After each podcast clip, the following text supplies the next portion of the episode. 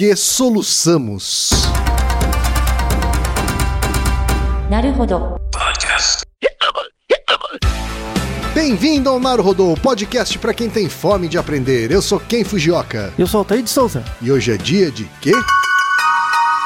Fúteis e úteis. Vamos para os recados da paróquia, Altair. Bora. Número 1, um, vai no apoia.se e deixa sua contribuição. Já agradecemos. Número 2, vai no iTunes Store e deixa 5 estrelas e um comentário. Isso aí. E número 3, apresente o Naruhodo para uma amiga ou um amigo que não conhece o Naruhodo ou que nunca tem ouvido um podcast. Vamos aumentar o tamanho da podosfera. É isso aí. Antes da pauta, mais um recado. Naruhodô está abrindo espaço para os podcasts das Minas, porque representatividade é importante também na podosfera. O destaque de hoje vai para o podcast Microbiando. Ouça o recado que a Adriana Cabanelas deixou para você, ouvinte do Naruhodô, e conheça o podcast Microbiando. Olá, eu sou a Adriana, falo do Rio de Janeiro e sou uma das mulheres que participa do podcast Microbiando, o podcast que traz as novidades do mundo da microbiologia e imunologia para você. Nós apoiamos a iniciativa de mais mulheres na podosfera e fazemos o convite para que o ouvinte acesse a hashtag Mulheres Podcasters, assim como o nosso podcast, que é cheio de mulheres incríveis. Você encontra o Microbiando no site cienciaexplica.com.br, assim como no Spotify, no iTunes ou no seu agregador favorito, procurando por Microbiando. Também estamos nas redes sociais Facebook, Instagram e Twitter como arroba Microbiando. Valeu, Naruhodo, pelo espaço dedicado às mulheres. Altair! Temos perguntas de ouvinte. 20! De muitos ouvintes. É uma das perguntas que estão no top 10 de mais É perguntadas. verdade, cara. Olha que curioso. Demoramos pra fazer. É, a pergunta de hoje veio, por exemplo, da Ana Carolina Lins, que é bióloga e tem 29 anos, é de Brasília, Distrito Federal. Aí. Ana, muito obrigado pelo seu e-mail aqui, viu? Olá, quem é Altair? Tudo bom? Estou escrevendo para dar uma sugestão de pauta para o Naruhodô. E por que afinal temos soluço? Existe algum jeito cientificamente comprovado de parar o soluço? Eu já tentei susto, beber água de cabeça para baixo, prender a respiração e nenhum funciona 100% das vezes. No meu caso, eu já notei que toda vez que tenho soluço, eu coincidentemente dormi pouco ou dormi mal durante a noite. Será que é só coincidência, um viés de confirmação ou tem mesmo alguma relação? Além disso, toda vez, toda mesmo que tenho soluço, ele fica indo e voltando várias vezes durante o dia. Isso é comum? Por que isso acontece? Parabéns mais uma vez pelo podcast. Muito obrigado. Obrigado, Carol. Ana Carolina, negócio é de ser chamado por Carol aqui. Isso tá, aí. Altair? Mas, Altair, como você disse, é uma pergunta recorrente aqui pra gente. Com várias Ah, variações. O Vitor Otávio, de 19 anos, de Jaguaquara, Jaguaquara, da Bahia. a terra do meu antigo pai. Ah, é? É, Olha só. Ele, ele nasceu nessa cidade, é bem pequenininha. Ah, é? No interior? No interior da Bahia. Então, um abraço pro pessoal de Jaguaquara. É. Ah, Ele faz a mesma pergunta e ainda acrescenta: animais têm soluços? Uhum. Outra é o Alan Kubota, que diz que é amante de pimenta e que diz que quando exagera com pimentas muito fortes, fica com soluço. Tem alguma coisa a ver? Também tem o Daniel Sagin, de 31 anos, advogado de Cuiabá, Mato Grosso. Ele diz o seguinte: quando nossa filha começa a soluçar, a mãe fala: Ih, ela fez cocô, por isso tá soluçando. Tá lá, criança cagada. Que bruxaria é essa? Bebezinho, né? E aí ele pergunta qual a relação entre o cocô na fralda e o soluço. Também o Luiz Gustavo, que é analista de sistemas, 34 anos, de Sabadell, na Espanha. né? Ele diz que a esposa dele, o filho dele, tem soluços com frequência e também gostaria de ter dicas de como ah, resolver esse problema. A Lara Lacerda, que é arquiteta de Pouso Alegre, Minas Gerais, também pergunta por que soluçamos. E se dá um susto na pessoa, resolve. A Aline Lacerda, de Belo Horizonte, Minas Gerais, ainda acrescenta: soluçar com frequência pode indicar algum problema de saúde? Altair, Muitas São coisas, hein? Uhum. Muitas perguntas, ou subperguntas dessa pergunta do nosso episódio. Isso. Tá aí. Vamos, vamos começar pelo básico. Isso, vamos, vamos explicar o comportamento e aí, caso falte alguma pergunta, você vai, você vai me atualizando, tá? Então, o soluço é algo muito cotidiano, comum e básico. Todo mundo já soluçou alguma vez. É impossível você não ter, ter vivido sua vida sem soluçar. O soluço, ele é um comportamento. Ele é normal. Tem o nosso episódio que é ser normal, tá? Então, nesse sentido dele ser comum. Sim. É algo comum, todo mundo faz. Enquanto humanos, vamos começar falando de humanos. Certo. Todos os humanos fazem, desde pequeno, Desde bebê. Desde dentro do útero. Olha só, de dentro, antes mesmo de nascer. É. Antes é mesmo de nascer, a partir de 3, 4 meses, o feto já começa a soluçar. Caramba. É. Então é um comportamento muito básico, assim, é ligado a uma área cerebral que é o hipotálamo, que é muito básica, né, no, no tronco encefálico, que é ligada à respiração, por exemplo. Sim, E o soluço é um, é um evento ligado à respiração. sim. Tá? A capacidade de inala- inspirar e expirar o ar. O soluço ele é um comportamento, ele é comum, normal, mas ele pode mostrar, como uma das nossas ouvintes comentou, pode ser sinal de alguma doença. Então ele pode se transformar num sintoma. Certo. Tá? Aliás, umas curiosidades iniciais. Existe no Guinness Book, a partir de 1991, a pessoa que soluçou por mais tempo seguido. é. Existe essa categoria. então, Existe, velho. existe. Foi um homem chamado Charles Osborne, né? Que vivia em Iowa, nos Estados Unidos, que é uma região de fazendas e tal. Ele morava numa fazenda e um certo dia ele ia matar um porco. Certo. E os porcos são grandões, né? 100, cento e poucos quilos. Então ele ia amarrar o porco e ele ia içar o porco. Só que nisso ele teve um acidente e o porco caiu em cima dele, né? E aí como o porco caiu em cima dele, Ele caiu... ficou sem ar. É, mas caiu assim em cima do pescoço, né? E aí ele, ele ficou desacordado, foi uma concussão séria. E aí ele foi no médico, o médico fez um exame e verificou que ele tinha rompido uma pequena artéria no cérebro por conta da pressão, né, da, Caramba, da foi batida. sério, então. Foi um pequeno aneurisma.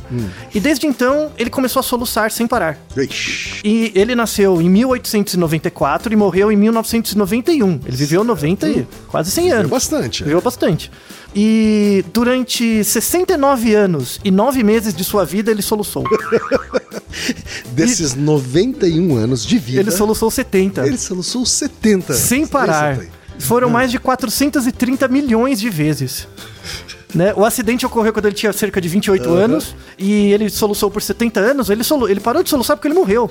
Eu já não sei mais se eu acho mais incrível É. ele ter ficado 70 anos soluçando ou o fato de alguém ter contado os 430 milhões de Pois é, soluços. pois é. Inclusive foram feitas entrevistas com ele, né? Porque ele Virou uma celebridade, é, É, virou porque tentava fazer de tudo pra fazer ele parar de soluçar.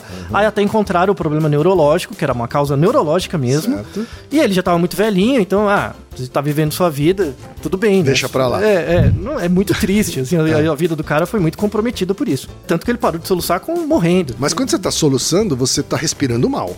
Exato, então, certo? tem uma Quer série dizer, de ele passou a consequências. vida inteira respirando mal, né? Isso, não, imagine comer. Você não consegue É, comer pois direito. é, pois é. Então ele teve que mudar toda a dieta. Ele viveu a vida dele inteira comendo uma dieta pastosa. Ele não podia mastigar muito, não podia engolir. Isso é interessante, né? Porque a forma mais eficiente que eu uso pra resolver meu soluço tem a ver com engolição. É, é uma das estratégias. Não é? Tem a ver com engolição. Às vezes eu engulo água. Uhum.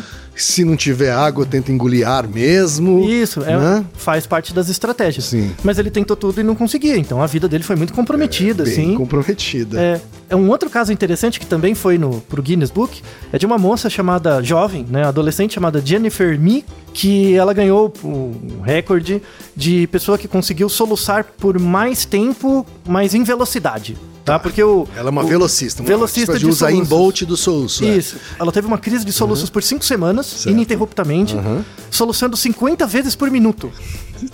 50 Imagina a velocidade. Por minuto. Como é que você não morre sem ar, né? E Isso deu quantos soluços, Altair? Deixa eu fazer as contas aqui. Então, pela conta aqui, Altair, Hum. ela teve mais de 2 milhões e 500 mil soluços Exato, nesse período de cinco nesse semanas. período de 5 semanas. É, e como ela era uma adolescente, ela tinha coisa de 13, 14 anos. Ah. No caso dela, a causa era uma causa neurológica ligada a um outro Naruhodo que a gente gravou, Uhum. que é o Naruhodo, 173. Naruhodo 173 sobre cacoete. No caso dela era um cacoete. Olha. Como a gente fala naquele episódio, tem aqueles cacoetes de piscar, Ah. Sim. de olhar pra cima, ela tinha um cacoete que era soluçar. Mas isso significa então que ela não tinha o fechamento lá da passagem de ar Não, ali? tinha, tinha. Então. Era um soluço de verdade. Era um então. soluço de verdade. Ah. Por conta da contração do diafragma, ela tinha isso, só que a origem disso era por um sinal neurológico alterado, no caso ligado a um cacoete que Olha ela tinha. só, Aí depois de cinco semanas ela melhorou. Né? Então ouça o nosso Naruto sobre cacoetes. Além disso, tem um outro caso muito curioso que é do Christopher Sanders.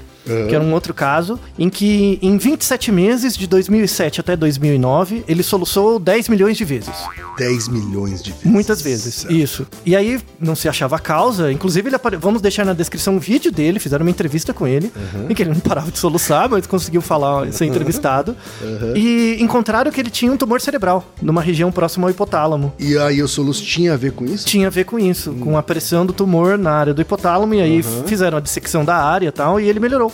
Então você vê que o soluço é um comportamento ligado a uma série de funções, assim. Nesse sentido, o soluço merece ser analisado em função das quatro causas aristotélicas. Olha só. Merece. E é isso que regirá o andamento deste episódio. Você tá? já esperava por isso, É né? claro, claro. Então, o que é soluço? Tá? A O que definição. é soluço? É. Soluço é- Biologicamente. o que que Biologicamente. Então, ele é uma contração involuntária do diafragma, Hum. causando uma inalação súbita de ar e fechamento da glote, ele é? Glote é aquela tampinha, da garganta. Né? Isso, a da tampinha garganta. da garganta. Isso, onde ficam as cordas então, só o vocais. diafragma, ele sozinho, ele involuntariamente se contrai, é Isso. O ar sai, O ar sai e aí a tampinha da garganta vai e é isso? fecha. E daí que sai o som.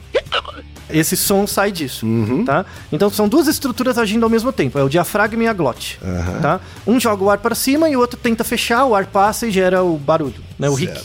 E é uma contração involuntária, isso é importante. O diafragma, ele é um músculo que fica embaixo dos pulmões e ele separa os pulmões dos órgãos abdominais, né, do, do fígado, do intestino e tal.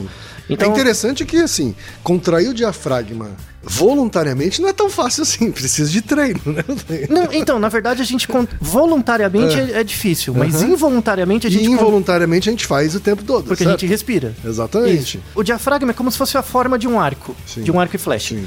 Quando o ar entra, ele, ele abaixa, Uhum. e quando você expulsa o ar, ele dobra de novo, ele arqueia de Exato. novo. Tanto que no mindfulness ou Exercícios né, na de meditação, respiração. né, você tem esses exercícios justamente para você ter domínio do seu diafragma. Isso, né? isso, Pra aumentar a capacidade cardiorrespiratória. Então, nadadores treinam, Uhum. enfim, né, para você conseguir inspirar mais ar e aí ter mais troca gasosa, para ter mais resistência cardiovascular. Certo. Então, basicamente, o soluço é isso. Certo. Então, É a causa a causa básica. Tem muita gente que fala que é uma cãibra no diafragma, não é. Porque o, o- o padrão das fibras musculares do diafragma é um pouco diferente. Certo. Não é uma cãibra, na verdade, é uma contração involuntária. Se é uma contração involuntária, se você pensa, todos os músculos que vocês têm, os músculos são ligados a nervos. E os nervos são ligados à medula e aí ao cérebro, tá? E a gente tem 10 pares, 12 pares de nervos cranianos que dão todas as ramificações até do corpo. Então tem dois nervos que são ligados ao diafragma e propiciam o movimento dele da respiração. Certo. Tá? Os nervos são o nervo vago, que a gente já falou em vários episódios do Naruhodo, Verdade. sobretudo o episódio 125, que é por que que as pessoas desmaiam com sangue, Uhum. né? E um pouco no episódio 162, que é sobre nocaute, Sim. que acontece o nocaute. Então, o nervo vago é um, um nervo responsável pela movimentação do diafragma e o outro é um nervo chamado nervo frênico. Uhum. O nervo frênico, ele sai do lado do seu pescoço, ele entra por dentro do corpo, ele passa entre o coração e o pulmão e se liga diretamente no diafragma. E ele tem uma ligação indireta também com os nervos ligados ao rim, Uhum. ao sistema renal. Então, quando eu falo de causa material, estou falando da estrutura que gera o soluço, né? Certo. Então, a estrutura muscular e a a estrutura é, nervosa. E aí tem um, um conceito básico, assim, de neuroanatomia e tal, que a gente tem tipos de nervo. Você tem os nervos que levam a informação das extremidades do corpo para o cérebro, que são chamados de nervos aferentes. Certo. Nervo aferente é o nervo que sai da periferia para o centro. Isso também é nome de rua. Quando eu falo de rua, ruas aferentes. São ruas que o sentido da rua é da periferia para o centro. Certo. Tá? Então, por exemplo, você põe a mão numa chapa quente. Você tem receptores de calor e de pressão e de dor. Os nervos ligados a esses receptores são receptores aferentes. Então, o sinal sai dos dedos para o corpo, né? Para a medula e para o cérebro. E você tem os, os sistemas eferentes, que fazem Hum, o sentido contrário. contrário. Saem do cérebro para as extremidades. Em geral, os sistemas eferentes, os nervos eferentes, são nervos motores. Então, eu ponho a mão na chapa quente, você tem um sinal que às vezes precisa ser, ter uma resposta rápida, nem chega no cérebro, para na medula, você já tem a resposta motora de tirar a mão. Antes mesmo de chegar no cérebro. Isso, que é chamado arco reflexo. Certo. Né? Quando, por exemplo, eu, você levanta a perna e eu bato no seu joelho e você estica a perna. Uhum. Isso é um arco reflexo. O sinal não chega na sua cabeça, no- na própria Chegou medula. na medula, é já o volta. suficiente já. Isso. Olha só. Então, em mecanismos muito básicos, assim, o arco reflexo funciona bem. E aí você tem a ligação do sistema aferente e eferente com o cérebro. Uhum. Em que áreas do cérebro, né? Principalmente o hipotálamo. Porque o hipotálamo, entre outras funções, é responsável pelo controle respiratório, da respiração e tal. Controle ventilatório, na verdade, porque também tem um pouco a ver com batimento cardíaco e tudo mais. Tá? Então, isso são as causas materiais do soluço. A gente soluça porque tem sistema aferente, as fibras nervosas, né? o sistema eferente, que aí os nervos envolvidos nisso é o nervo frênico e o vago, e o hipotálamo. Tá? Isso que dá a causa material do soluço. Beleza. Causa formal. Não é porque você tem sistema nervo vago, frênico, hipotálamo que você soluça. É porque dá uma contração involuntária, né? A causa formal tem dois pontos. O primeiro é assim, é os nervos, né? Eles são ligações nervosas, são neurônios. Os neurônios são ligados por uma estrutura que a gente chama um funcionamento bioquímico, que são as bombas de sódio e potássio, que geram os potenciais de ação, que geram lá sinapses. E essas sinapses são, a velocidade delas são reguladas pelos neurotransmissores, Certo. de forma bem básica. Você tem três neurotransmissores relacionados com o funcionamento do diafragma.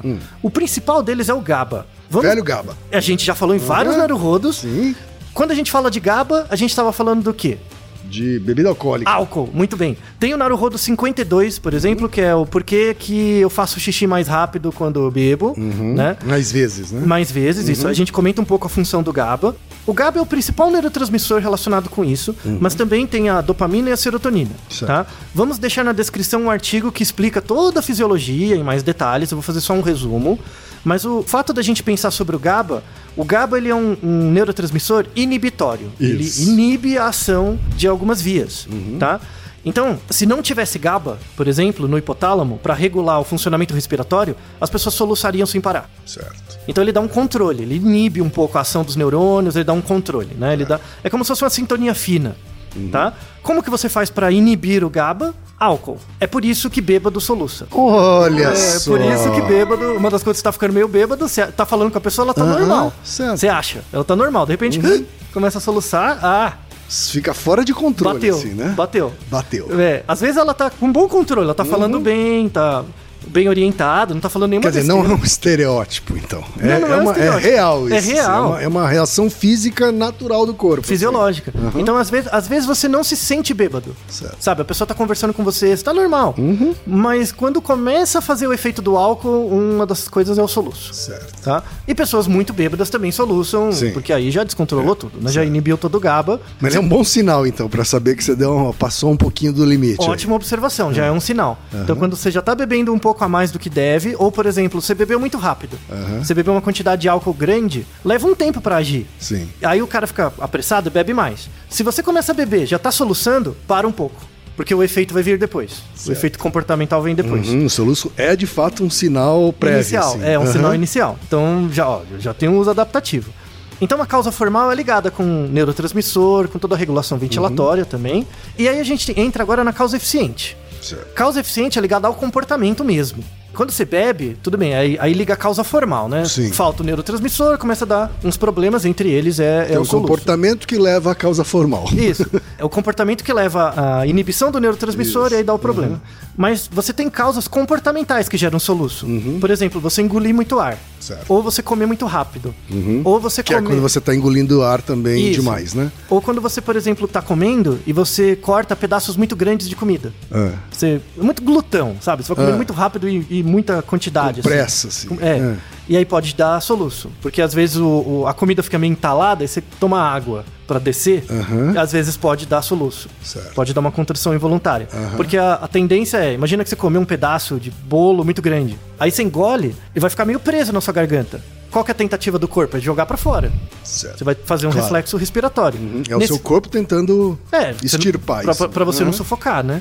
Aí você toma água, e mas aí depois começa a soluçar. Nervosismo pode levar a pessoa a Sim, soluçar? pode, né? pode. Aí tem a ver- Ansiedade, sei lá. Sim, Uhum. tem, uma, tem uma causa fisiológica é, comportamental. Uhum. Tem a ver com o cacoete, né? O cacoete também tem um Sim. pouco a ver com questão de estresse, principalmente estresse e ansiedade. Uhum. O cacoete usa de medicamento. Então tem alguns Tá. medicamentos, sobretudo os que atuam no sistema nervoso, barbitúrico, diazepam, por exemplo. Que pode ter isso como efeito colateral. Exato, assim. porque ele age nos neurotransmissores, né? Certo. E aí pode desregular o diafragma, né? O sistema ventilatório. Cocô. Tem um, um ouvinte aqui que Sim. falou que quando a criança começa a soluçar, a mãe diz que tá com vontade de fazer cocô. Vamos falar sobre isso. É, bebês. É. Não é qualquer criança. Assim. Tá. Ah, depois de um ano, não tem mais isso. Uhum. Então imagina a criança de 0 a 1 um ano, tá? Certo. O bebê. Bebês soluçam, em média, nove vezes mais do que adultos. ou criancinhas maiores. Ah, Sim. Por quê? Porque os o, bebês não nascem com a capacidade de tremer. Sabe quando você tá com frio? Sim. Você treme. Sim. Você tem um reflexo termorregulatório. É, né, pra tentar ter- esquentar o corpo. Assim, Isso. isso. É o corpo Bebê- tentando esquentar o próprio É, corpo. ele treme. Mas isso é um reflexo termorregulatório. Bebês não nascem com isso. Isso é desenvolvido. Ah, Tem que ter uma só, maturação cerebral. Por isso que a gente tem que ficar tão atento pro bebê estar ou não passando frio, porque Isso. ela não sabe indicar com tremor, né? Isso. Aham. Mas tem uma indicação que é soluço. Soluço também pode ser É sinal de frio. sinal de frio. É sinal de frio. Ah. Então, o soluço em bebezinhos tem dois sentidos. O primeiro é frio, que é muito comum. O bebezinho tá de boa, ele já comeu, ele não tem nada, é sinal de frio. O segundo é. Aí tem a ver com cocô. Hum. Porque como ele tem que fazer força intestinal, né? E é um, um movimento involuntário dele, Uhum. e é um, é um bebê pequeno, né? O que que acontece? Pra você fazer o peristaltismo, Sim. Suponha que você é um organismo pequeno, adultos não acontecem mais. Você é um organismo pequeno, você tem pouco sangue, proporcionalmente ao corpo. Aham. Então você, pro peristaltismo funcionar, né, que é quando você tem esse reflexo de fazer cocô, o bebê ele ele não faz isso, mas o corpo faz, ele coloca o sangue para os órgãos internos. Certo. Logo a parte externa fica sem irrigação. Logo Uhum. você passa frio. E aí você soluça. Isso, e tá fazendo cocô ao mesmo tempo. Entendi. Entendeu? Então a temperatura corporal externa diminui, a interna aumenta pro peristaltismo e aí o sinal externo é soluçar. Uhum. É uma, um fenômeno simultâneo. aí, Simultâneo. É? É, um não é Uhum. causa do outro, mas. Sim, mas são simultâneos. São Acabam simultâneos. sendo simultâneos. Aham. Então tá explicado porque que alguns bebês, não são todos, Entendi. dão soluço e depois fazem cocô. E pimenta? Tem um outro ouvinte aqui que perguntou sobre pimenta. Você já teve isso? Você gosta de pimenta? Quando Eu você comia, adoro pimenta. Quando você comia pimenta. Adoro pimenta. Você já teve. Não, Você não. fi- mas você fica com coriza, por exemplo. Sim. Você fica com coriza, às vezes. coriza, às vezes- suor. Suor. É. Então, porque, de como a gente viu no episódio sobre pimentas, né? né, A molécula da pimenta ativa receptores de dor. O corpo, ele, na verdade, ele não tá sentindo pimenta, tá sentindo dor. E às vezes tem algumas reações que a gente chama de simpáticas. Que tem o sistema parasimpático e o simpático. Então, ouça o nosso Naruhodo sobre medo de sangue, que é o 125. O sistema simpático é um sistema autônomo do corpo. Ele age por conta própria. O parasimpático é um sistema que a gente tem um pouquinho mais de controle. Parasimpático, calma. Uhum. Você tá muito ativado, calma. Né? Então ouça o Naruhodo 125. Então imagina que você tá comendo pimenta, o corpo tá interpretando como dor. Sim. Ele vai ter uma série de sinais simpáticos. Um deles é suar, outro é às vezes correr lágrima, esquentar, o rosto fica vermelho e às vezes soluço. É um jeito do corpo também reagir. Reagir. Sim, ao- É como se fosse uma reação ao estresse, né? De você estar Certo. colocando ele sobre estresse. Mas então tá relacionado com as nossas receptores de dor, assim. Sim, e com o sistema simpático, né? Com esse sistema a gente tá em estresse. Tá acontecendo alguma coisa. Não sei o que tá acontecendo, mas tá acontecendo alguma coisa. Certo. E aí o corpo reage de formas a tentar, entre aspas, se defender, né? Uma das formas de defesa é o soluço. Certo. Porque aí é é a tentativa, de novo, é a tentativa do corpo de colocar as coisas pra fora. Sim. Que na verdade ele não entende que você tá comendo pimenta porque você gosta. Sei lá, o povo é meio doido. Você entendeu o sistema, né? Entendi. Lembra muito o sistema, como eu falei anteriormente, você tá comendo bolo e come um pedaço muito grande. Aham. O corpo quer colocar pra fora. Você acaba soluçando. Você come muita pimenta, você tá com aquele negócio queimando. Quando você tenta colocar pra fora, ele você acaba soluçando. Outra causa eficiente do soluço, aí são problemas mais graves, refluxo. Refluxo gástrico estimula também o diafragma, né, na- por conta da ação do estômago. Você pode ter soluço também, úlcera, né? Certo. Casos mais graves, câncer. Às vezes você tem um tumor embaixo do diafragma. Não é no diafragma, mas embaixo. Tá. Às vezes a pressão do tumor pode afetar o funcionamento desse, você tem soluço. Às vezes uma- um problema no próprio diafragma, que é uma hérnia. né? Às vezes tem uma hérnia, pode. Um sinal inicial é soluço. Certo. É, infarto. Às vezes um sinal de infarto, de que o coração não está funcionando muito bem. O coração está com uma arritmia. Logo está afetando a respiração. Logo Certo. afeta o diafragma e esse soluço. Entendi. Então, às vezes, um médico, um cardiologista bem treinado, ele vê seu tipo de soluço, vê que você tá meio gordinho, vê que tem alguma coisa, a pressão tá alta, mano, vamos cateterizar agora. Aham. Às vezes isso é um sinal que você tá tendo um infarto, Certo. tá? E aí uma causa muito mais rara de soluço é falência renal. Porque o que acontece? Quando o rim para de funcionar, o seu sangue não tá filtrando direito. Sim. Assim, a- o rim para ou fica funcionando numa capacidade muito baixa, você aumenta muito os íons do sangue, os eletrólitos, né? Fica com muitos eletrólitos. E aí, é como a sinapse depende dos eletrólitos, em alguns casos, você pode ter uma hiperestimulação de algumas vias nervosas. Entre elas, a, a via do frênico, porque ele fica próximo do rim também. E aí você pode ter soluço. Tá. Então, pessoas é uma que fazem- consequência do, mau funcionamento problema do do, do, do rim. no, no sistema renal. É. Às vezes o, o nefrologista olha a pessoa com muito soluço, que faz diálise e tal, ah, tem que mudar os parâmetros da diálise. Entendi. Que pode ser que não esteja funcionando muito bem. Então você vê que o soluço é um mecanismo básico que vê muita coisa. Sim. Você consegue ver muitas É coisas. verdade. Ao mesmo tempo, não é pra você ficar assustado. Você tô com solução, eu vou morrer. Também não é assim. Na maior parte das vezes, na verdade, Ah, não- é uma coisa trivial, é, né? 99% das vezes não é nada disso. Por exemplo, ve- veja os exemplos que a gente falou no começo do episódio. O cara que soluçou 10 milhões de vezes. Quando é algo muito anormal, aí pode ser relacionado a algum problema, né? Agora, um ouvinte também perguntou porque ela reparou que quando ela tem soluço, ele fica indo e voltando durante o dia inteiro, assim. Não é que ele, ele passa definitivamente. Tem vezes em que o soluço vai e volta, vai e volta durante o dia. Aí tem a ver com a fonte do soluço. Então, como eu falei anteriormente, é o diafragma. Ele é estimulado principalmente por isso, pelo nervo frênico e o nervo vago. Quando o nervo frênico é superestimulado, tem algumas causas do soluço relacionadas com isso. Certo. Quando é o nervo vago, são outras causas. Ah, É, é, então pessoa- tem origens diferentes. Tem origens diferentes, mas o mecanismo O é efeito é o mesmo, O, mes- é. o efeito é o mesmo. E não dá pra você saber olhando de fora, assim. Não tem como Claro. fazer um teste pro frênico ou pro vago, não tem como saber. Então, suponha que você está soluçando e é por causa do nervo frênico. Certo. Geralmente, quando é o nervo frênico que está super estimulado, são causas mais físicas. Você engoliu muito ar, você comeu uma coisa muito grande. Hum. É coisa mais física mesmo. Quer dizer, então É. dependendo aí da origem, pode ser que a estratégia para resolver o soluço é dif- seja É- diferente. É, diferente. Tá, então no Isso. frênico tem mais a ver com ter engolido ar demais. Coisas né? físicas mesmo, certo. né? Por exemplo, você aspirou. Você comeu alguma coisa que meio... que- Ou bebeu algo e você meio engasgou. Isso, entrou no buraco errado, que a gente Isso, fala, exato. né? Entrou no buraco errado. É, o buraco errado é quando a glote não fecha direito, aí entra um pouco de líquido no pulmão. Sim. Aí você tosse, e aí às Isso. vezes você fica com soluço, tá? Quando é frênico, em geral, as soluções são mais motoras mesmo, assim. Certo, tipo engolir. Física, tipo engolir, tipo, Tipo tomar engolir. água, Aham. alguma coisa assim. Quando é ligado ao nervo vago, aí, e o nervo vago é, é ligado muito ao sistema simpático, ele tem uma ligação não só com o hipotálamo, mas com várias áreas do cérebro, provavelmente é nervoso. Ah. Provavelmente tem uma causa ligada ao estresse. Pessoas que têm medo de sangue, por- não medo, mas desmaiam com sangue, Hum. tendem a ter soluços desse tipo que dura o dia inteiro. Pessoas que são mais ansiosas têm esse tipo de soluço intermitente Certo. né? E aí, quando que um soluço fica clínico? Quando ele é só um comportamento e quando ele fica clínico. Pela associação, vamos deixar uma revisão médica sobre isso, né? Se você soluça, assim, de forma intermitente, de um minuto até 48 horas, é normal. Tá. Então, vai e volta e tal, até 48 horas, aí depois de 48 para, é normal. Se durou mais de Quarenta- dois dias. Então, é, mais de dois dias, entre 48 horas e um mês, Hum. é chamado soluço persistente. E aí tem algumas alternativas para lidar com isso. Quando ele é maior que um mês, ele é chamado de intratável, Intratável. porque aí não se tem causa. É uma causa muito. Se desconhece como lidar com isso. é Exato. isso? Porque, assim, as formas de solução comuns Hum. não funcionam. Uhum. Tá? Não é uma questão motora e nem medicamentosa. Então quer dizer que a partir de dois dias já tem que prestar mais atenção. Isso. Aí, porque afinal já começa a É muito prejudicar seu, sua respiração, né? E a sua alimentação, várias Sim. coisas, você não consegue Uhum. falar direito. Não. Até dois dias tudo bem. Tá. Ainda mais quando tem muito espaço entre uma e outra, sei lá, cinco minutos, aí tudo bem. Mais de dois dias, vai no médico. Certo. Uhum. Vai ver o que é. Se passar de um mês, aí já tá na TV, né? Sei lá, né? Já é alguma coisa mais. Vai pro Globo Repórter. É, então. Aí a causa fica mais rara, né? Aí pode ser ligado a um tumor cerebral, uma coisa mais rara. Uhum. Certo. Tá? O susto resolve esse tipo aí? Então, aí eu tenho uma pergunta pra você, dado que a gente conversou até agora. Vamos supor que o susto funcione. Certo. Eu te dou um susto, melhora seu, seu soluço. Qual foi a causa dele?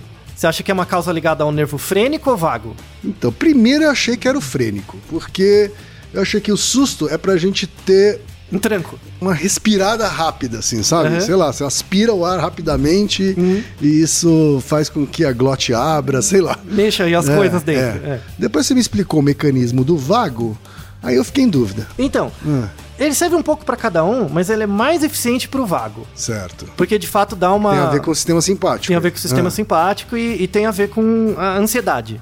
Você tira, mexe- mudar o Uhum. Isso. foco da ansiedade, às vezes acaba com soluço. Porque você dá um choque de, sei lá, se é adrenalina, sei lá o que, Você, dá, né? é, você dá uma mudança de estado na Aham, pessoa grande aham.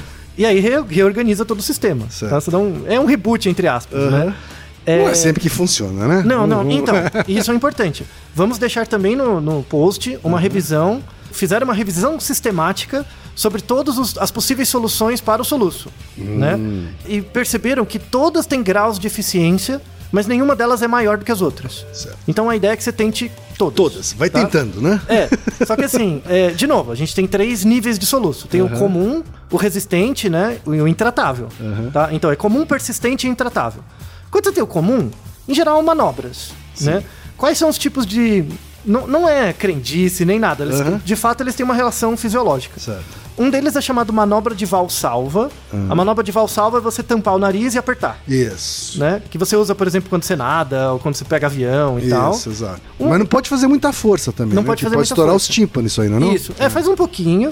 Porque a ideia não é nem a força que você faz. Sim. É você aumentar a quantidade de gás carbônico. Certo. Então, quando você aumenta a quantidade de gás carbônico da respiração, os nervos do diafragma tendem a relaxar um pouco. Tá? Perfeito. Isso é um jeito. Outro jeito ligado a isso é tomar um- água. E especialmente água gelada. Ah, tá? tá. Tomar um copo de água gelada, especialmente um copo grande, faz com que você passe um tempo com limitação de oxigênio e aí pode, pode melhorar. Tá? Essas soluções quando Uhum. e não tá- precisa ser de ponta cabeça, né, Antônio? então, então, essas soluções são quando você tá entre 0 e 2 dias. Certo. Tá? Essa, Ah, é, entre olha 0 lá, e 2 olha dias. lá. É. Isso, é o comum. Né? O susto entra um pouco nisso, Certo. mas é, é, Não é muito tem tanta eficiência. Não tem, então né? logisticamente não Você vale depende de uma outra pessoa. Isso, tem que ser eficiente o susto. Aí não, não tá? Então não, não, não, É. Certo. não funciona tanto. Às vezes frio, igual os bebezinhos, Sim. tem pessoas, principalmente pessoas com um grau de ansiedade. Quando eu falo ansiedade, não é clínico, tá? De excitabilidade maior, às vezes quando vai num lugar frio com neve, fica com soluço também, Certo. tá? Às vezes você esquentar o corpo melhora o Uhum. Então, provavelmente está num lugar frio, se for para um lugar aquecido, o soluço passa. Certo. Essas são soluções comuns para o soluço Isso. normal. O até soluço dois normal é dias. até dois dias. Até dois dias. Passou de dois dias. Entre dois dias e um mês. Temos que radicalizar. Isso, aí o negócio já tá. Você já tentou tomar uma caixa d'água d'água, já fez um monte de coisa. Aí tem, tem algumas, algumas outras técnicas, movimentos, né? Manobras. Uma delas assim, ó. Imagina, você tá sentado numa cadeira com os pés pra frente. Certo. Né? Aí imagina, ó, você continua sentado, você coloca os pés no assento da cadeira. Como se você estivesse abraçando os seus joelhos. Sabe? Então você põe os pés no, no assento e abraça os, os joelhos. E balança pra frente e pra trás. Isso é um movimento que diminui. Soluço mais resistente. É? Porque nessa pressão, principalmente se você jogar o tronco um pouco pra frente, tá mexendo o diafragma. Tá, mas deixa eu entender. É uma posição de lótus, é isso? Uma Não, posição... não, você senta, você senta numa cadeira normal, levanta os joelhos Certo. e coloca os pés em cima do assento da Do cadeira. assento do banco. Isso. Ah, como É. se tivesse. Como se tivesse agachado. assim, Agachado, só que Pra meditar. É isso. Só que sem abrir a perna, com a perna ah, fechada. tá, com a perna Com fechada. a perna fechada. Entendi, E com aí você abraça, abraça os Aí joelhos. você abra- abraça as pernas e faz esse aperta. movimento de balanço. Faz um pra frente e pra trás e abraça as pernas com alguma força. Tá. Isso já é um movimento também possível. Uma outra saída foi um, um artigo também, a gente deixa na descrição, que tá foi feito no Japão, que é uma técnica que é útil com crianças, não, não bebês, mas crianças um pouquinho maiores, que é colocar um pouquinho de vinagre na narina, pra você aspirar um de pouquinho de vinagre vinagre. na narina. Só um pouquinho. Então, Qual é a explicação disso? porque o vinagre ele é meio ácido. Certo? E aí estimula. Né? Estimula o nervo vago, porque passa pela garganta, Aham. pode estimular o frênico. É igual, sei lá, você pega limão. Aham. Você toma um suco de limão bem amargo, assim, Sim. bem azedo, né? Azedo, é. E sem açúcar, sem nada. Uhum. E às vezes dá. Às vezes é uma forma de diminuir soluço. Certo. Né? Dá, dá um certo. Uhum. Uma certa estimulação dos nervos, né? Uma outra estratégia é usar cotonete, não enfiar muito fundo, Uhum. mas colocar na orelha, passar no ouvido. Tá? Porque o ouvido tem um, um canal entre o ouvido interno e a garganta, que chama Uhum. tuba, e às vezes a estimulação da tuba tem uma ligação com o vago e aí. Também com muito cuidado pra não inflamar o. o É, não, não ouvido, enfiar né? lá dentro. Não Aham. precisa enfiar lá dentro, é só É mexer só mesmo. estimular por fora Isso. mesmo. Você já viu quando alguma vez que você usou cotonete que dá vontade de tossir? Você já teve isso? não, não. Nunca. Algumas pessoas devem ter, principalmente pessoas que têm a tuba muito fechadinha. Certo. Você vai usar o cotonete e dá vontade de tossir. Hum, E essa vontade de tossir às vezes melhora o soluço. perfeito. Tá? Acontece com algumas pessoas. Que são as mesmas pessoas que têm problema no avião, quando o ouvido dói. Tá. No avião é porque você tem a tuba muito fechada. Certo. E aí a pressão do avião atrapalha. Às vezes, pegar um avião melhora o soluço também. Porque Certo. muda toda a, a barometria da garganta. E aí, soluções. Imagina que você tá três semanas. Puta, não consigo parar de soluçar. Não consigo, não consigo, né? Aí, medicamento. Principalmente porque mexe nos neurotransmissores. Só que os medicamentos são muito fortes. É antipsicótico, sedativo paulados, forte. assim, é. é. Você toma lidocaína, que é um, um sedativo, né? Carmapapesina, gabapentina, são remédios muito fortes. Você fica todo relaxado, para o soluço, mas você fica dopado, assim. Então é só em casos muito graves, assim, que Certo. aí... E se, se mesmo assim não resolver, aí você tem que caçar alguma coisa. Pode ser um infarto, pode ser um tumor, pode ser alguma coisa no cérebro mesmo. E aí tem que ver. Certo. Né? Aí é caso a caso, é algo muito individual. Entendi. Tá? Então, todas essas soluções são igualmente prováveis, elas podem ajudar a resolver, né? E aí tem que tentar mesmo, tá? E aí chegamos finalmente nas causas finais. Hum, Será que soluço é adaptativo? Tem uma causa evolutiva para um soluço? Ou, ou é um coproduto de qualquer. Tipo, aconteceu por acaso? boa O que, que você acha? aí. Não faço a menor ideia. Você não tem um palpite? Ó, porque Eu tenho um só. palpite. Ah. Que talvez tenha a ver com o fato de quando a- a- as espécies começaram a sair da água. Boa, boa Hã? hipótese, boa Pode hipótese. hipótese, hã? vai, vai, vai. Explore, E fale aí- mais sobre e isso. aí Ah. teve uma transformação grande do sistema respiratório, assim. Não é? Não podia entrar água Isso, em qualquer boa, lugar do boa, corpo. muito bem, muito lá, alguma bem. coisa assim. Muito bem, exatamente por aí. Então, Ex- então acho que peixe não tem soluço. Então, ótimo, ótimo. Não, vamos lá. Por que, que peixe não soluça? Porque tá sempre com água dentro do Isso, corpo. isso. Dentro do corpo mesmo não, Sim, não é sim, tudo mas, passando tipo- água, mas a água passa pelas brânquias. Sim. Né? E aí a troca gasosa acontece porque a água passa pelas brânquias, tem uma troca ali. Uhum. Então é como se os alvéolos, entre aspas, desculpa quem é biólogo que eu vou sintetizar, tá? É. é como se os alvéolos fossem externos. Uhum. Então a brânquia é como uma água que passa, Sim. tem a troca gasosa ali, sai, sai gás carbônico e entra oxigênio, Uhum. mas é tudo externo. Sim. Então não precisa, a água pode passar livremente, ela não precisa ficar fora de nenhum lugar. Isso. Né? Quando você tem pulmão, o pulmão não pode entrar água. Exato. Né? O- tá a, a- troca gasosa tem que acontecer no ar. Né? Então imagina, por exemplo, um sapo. Uhum. Porque uma parte da vida do sapo é como um organismo aquático e outra ele sai da água Sim. e vira o sapo. Quando o sapo é girino, ele tem de fato brânquias. Sistemas muito parecidos com o do peixe de brânquias. Então a troca de ar é, é interna, ele vive dentro da água e aí não precisa ter pulmão. Conforme ele vai crescendo, né, e ele vai indo mais para a terra, vai aparecendo um pulmão, né? Então imagina, o ar passa pela brânquia, vai tendo a troca gasosa, tá indo muito bem, tudo bem. Só que o, o bichinho tá crescendo. Conforme ele cresce, vai aparecer uma bolsinha atrás do- da brânquia, atrás do sistema branquial ali. Essa bolsinha que vai aparecendo, ela não pode entrar água, porque é o pulmão, vai virar o pulmão depois. Então o que que acontece? De tempos em tempos, o sapo, ele meio que faz uma pressão de ar, você tem atrás desse saquinho, você tem um- uma estrutura muito parecida com o diafragma. Sim. E ele dá uma contraída para jogar água para fora. Então ele joga, ele dá tipo um Hum, Sim, sopro. sim. É, ele dá uma cuspida, né? Uma É que, não é, cuspida. é que não é uma cuspida porque não sai Parece pela... que é uma cuspida, na verdade. É que não porque- sai pela boca. É. Né? Sai por essa estrutura vestigial ainda, que é a branca. Então é como se você pegasse uma bolinha, tipo uma bexiguinha, e aperta, aí sai um jatinho de ar. Esse jatinho de ar não, é para não deixar a água entrar. Sim. Conforme ele vai crescendo, vira o sapo mesmo, aí a, a branca involui e aí fica o pulmão mesmo. Certo. Né? E ele respira pela pele, né? Toda a estrutura da pele. Então, exatamente, sua observação foi muito boa. Muito boa. A estrutura Olha é só. essa. Então, imagina, você tem anfíbio, você pode falar assim de um jeito bem leigo, assim, Hum. principalmente quando é girino, né? Os anfíbios respiram com soluço. Principalmente na fase de girino, eles estão o tempo inteiro jogando ar pra fora.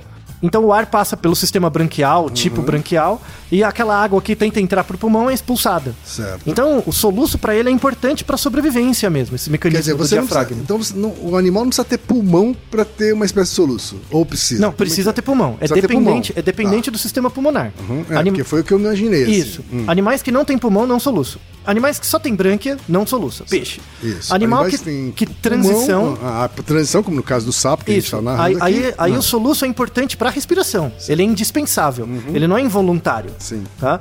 Aí você tem os animais só pulmonares, Aham. né? Que é réptil e ave. Eles não, não soluçam. Tá. Galinha não soluça. Em estado tartaruga- normal, não soluça ou nunca soluça? Nunca, nunca, nunca. tá. Não, não é algo deles, assim. Tá. Se, se tiver algum soluço, é algo que realmente está comprometendo a vida do indivíduo, é uma doença, é algo muito grave. Tá. Muito raro. Quem soluça, então? Então, volta no mamífero. E por que que volta no mamífero? Então, se você pensar, a grande maioria dos répteis e as aves vem do ovo. Sim. Então, o ovo não tem água dentro. É, a- Sim. começa com a própria estrutura que dá origem ao organismo e no final, por exemplo, você pensa um pintinho, só tem ele. Uhum. Sim. Uhum. Né? Toda aquela água, entre aspas, virou ele. Né? Então ele, não, ele precisa do pulmão desde o início. Sim. Não precisa desse sistema intermediário. Só que quando você volta nos mamíferos, uma característica de você ser mamífero é ter placenta. Uhum. Que é um líquido. Então você nasce dentro de um líquido. Logo, esse sistema, entre aspas, pseudobranquial dos anfíbios volta Certo. né? E aí volta esse mecanismo de ter que soluçar. Verdade. Quando você tá lá dentro do útero, Desenvolvendo o envolto pulmão. de placenta e ainda não tem o pulmão desenvolvido, Tá desenvolvendo, você você tá precisa. tendo que respirar de outro jeito, né? Isso, a respiração é diferente e aí você tem esse soluço. Certo. Inclusive, se você fizer um mapeamento, que aí é uma coisa genial, que é a anatomia evolutiva, você pega o cérebro de um sapo, vê as estruturas relacionadas com o hipotálamo, com as áreas associadas à respiração, você pega no humano, é, de forma proporcional, fazendo uma regra de três, Uhum. são proporcionalmente as mesmas. Olha só. A estrutura que propicia a respiração no anfíbio pelo soluço Aham. é o que propicia na gente também o soluço. Fantástico. Fantástico. Fantástico. E, e aí você tem questões adaptativas, por exemplo, que aí está em discussão. Uhum. Então o que a gente pode dizer que o soluço, como causa final, Uhum. tem uma importância evolutiva mesmo, né? Só que assim, aí tem muito biólogo evolutivo discutindo, ah, será que é só uma coisa que, tipo, tudo bem, teve do anfíbio, pra gente apareceu e ficou, porque não, não matava ninguém, não fazia nenhum problema, Uhum. tudo bem. Ou de fato tem uma importância evolutiva, né? E aí os argumentos a favor da, da importância evolutiva humana do soluço é dos bebezinhos. Porque bebezinho pequeno não sabe tossir. Tossir é algo que você aprende depois, precisa de mais maturação. Certo. Precisa de um pouco mais de controle. Você tossir, por exemplo, quando está com alergia ou espirrar, tudo bem, é algo mais involuntário, mas tossir mesmo é algo que depende muito de controle intencional. Sim. Então bebês não tossem. Tosse a partir de 9 meses, 10 meses, perto de um ano. Antes disso, ele tem que. Ele, por exemplo, você, o bebezinho deitado, tem que amamentar. Ele não pode aspirar o leite. Sim. Uma das formas de evitar isso é e, e propiciar o arroto é soluçar. Então o soluço é um pseudo, uma pseudo tossida também. Então tem uma importância evolutiva disso. Tem uma relação com o frio também, né? Com o reflexo do sistema vago. E já exploramos, né? Como você viu, quem? As quatro causas de Aristóteles do Verdade. soluço, né? Grande Aristóteles. Tá vendo como ele é útil? Tá vendo como você consegue organizar o conhecimento de um tema que parece esdrúxulo, mas é muito importante? Pois é. Então, o soluço, ele é um comportamento. Em alguns casos, ele é um comportamento sinal. Como comportamento é algo totalmente normal, comum, prevalente em todo mundo, todos os mamíferos, pelo menos, e anfíbios, principalmente. Mas ele também pode ser um sinal de alguma enfermidade. Principalmente quando o comportamento, frequência ou duração é algo anormal. Sim. E aí tem que ser observado, como a gente comentou. Uma coisa interessante, aí só pra deixar uma zoeira final, assim, Uhum. né? Em 2006, Hum. teve um médico que chama Francis Fesmine, ganhou o Ig Nobel com Olha o. Ig Nobel. É Ah. claro, claro. Ele ganhou com um estudo de caso, vamos deixar na descrição. Inclusive é um estudo que foi publicado no Annals of Internal Medicine, Certo. que é uma revista muito boa da área de medicina interna, tá? O caso era o seguinte, era um relato de caso. Era um paciente que estava muito enfermo mesmo. Inclusive, deixamos referências que o estudo de soluço ele tem uma importância fisiológica, né, para entender a questão biológica e tal, mas ele tem uma importância muito grande em pacientes em cuidados paliativos. Porque como ele já está muito comprometido e tal, o soluço ele já é um sintoma. Certo. Ele não é um comportamento tão simples assim. Então ele pode ser sinal de alguma coisa. E aí pessoas que trabalham com UTI ou com cuidado paliativo, em geral prestam muita atenção quando o paciente soluça. Sim. Então tem uma boa revisão de estudos sobre soluço nesses pacientes, né? E aí esse caso desse do Fesmine, ele estava com um paciente que estava com soluço tipo há uma semana, ele não sabia o que fazer, tentou remédio, várias coisas, e era um paciente internado na UTI, ele era comprometido, ele precisava, ele estava desaturando, ele estava respirando mal, né? Tava comprometendo o caso dele. E aí ele teve uma ideia. Ele tentava remédio, tentava tudo. Ele teve uma ideia. Ele resolveu fazer uma estimulação anal no paciente. Olha só. E o soluço sumiu. Por isso ele tá nos anais na medicina. Exato! O soluço sumiu. Sumiu, desapareceu. Ele fez um relato. E aí ele fez até uma Hum. Tô hipótese. lendo aqui que é uma massagem retal. Isso. É isso? É basicamente muito parecido com o exame de próstata. Sim, Assim, um né? estímulo com o dedo. Isso. E aí passou, né? O, o soluço. E aí, depois de duas horas, o soluço voltou de novo, fizeram de novo, e aí parou e nunca mais voltou. E melhorou muito a Entendi. qualidade de vida. A sobrevida do paciente aumentou muito por causa disso. E aí ele fez até uma descrição, uma hipótese. Inclusive, deixamos uma entrevista com ele para o Ig Nobel, né? Que ele fez. E a hipótese dele é que no caso daquele paciente, o soluço estava ligado ao nervo vago. Né? E como o paciente já era muito comprometido, estava tomando muitos medicamentos e tal, os remédios que eles davam para relaxar já não estavam funcionando. Certo. Né? Então esse tipo de estimulação é algo que ele não esperava. Mas é um estímulo que lembra um susto? É isso? É um estímulo que ativa o nervo vago. Então, na Ah. verdade, estimula o sistema simpático. Certo. E aí muda a homeostase do organismo e aí, pelo menos, a estimulação ali do diafragma passou. E aí ele dá uma, uma outra hipótese. Um, que é uma outra, um outro mecanismo para parar com soluços também. Tanto os, os de dois dias, que são os comuns, quanto os persistentes, que é sexo. Orgasmo. Uma das coisas que mais estimula o nervo vago Sim. é orgasmo. Olha só. Então ele recomenda. Se o seu é mais confortável do que a técnica do, do- Pois é, da mas- massagem retal. Mas né? alguém se sacrificou para que ninguém precisasse mais. É, Enfim, ó, pessoas podem gostar ou não. Então, você pode usar o mecanismo direto ou você pode usar orgasmos também. E, inclusive, tem evidências de que melhora os, os soluços resistentes, né? Até um mês. Então, o orgasmo já é uma solução final, tá? Fantástico. E aí temos uma pergunta de um último ouvinte que é Ah. se outros animais soluçam Sim. né? Podemos dizer que sim, todos os mamíferos basicamente Sim. podem soluçar, né? Com exceção dos répteis e das aves. Uhum. Os outros também soluçam. É isso, Altair. Aliás, É. esse é um episódio que ficou maior do que o normal. É. Você vê que é uma pergunta trivial, mas que nos levou aí pra caminhos Pois é. desconhecidos. E acrescentamos Não é? muito conhecimento à cultura inútil de vocês. É, exatamente. Então agora vocês sabem tudo sobre soluço. Naruhodô Ilustríssimo 20. Naruhodô. Você sabia que pode ajudar a manter o Naruhodô no ar? Ao contribuir, você pode ter acesso ao grupo fechado no Facebook e receber conteúdos exclusivos. Acesse apoia.se barra Podcast. E você já sabe, aqui no Naruhodô, quem faz a pauta é você. Você tem alguma pergunta pra gente ou quer comentar algum episódio? Escreva pra nós. podcast@naruhodô.com.br. Repetindo, podcast@naruhodô.com.br. e lembre-se, mande nome completo, idade, profissão e a cidade de onde você está falando. É isso aí. な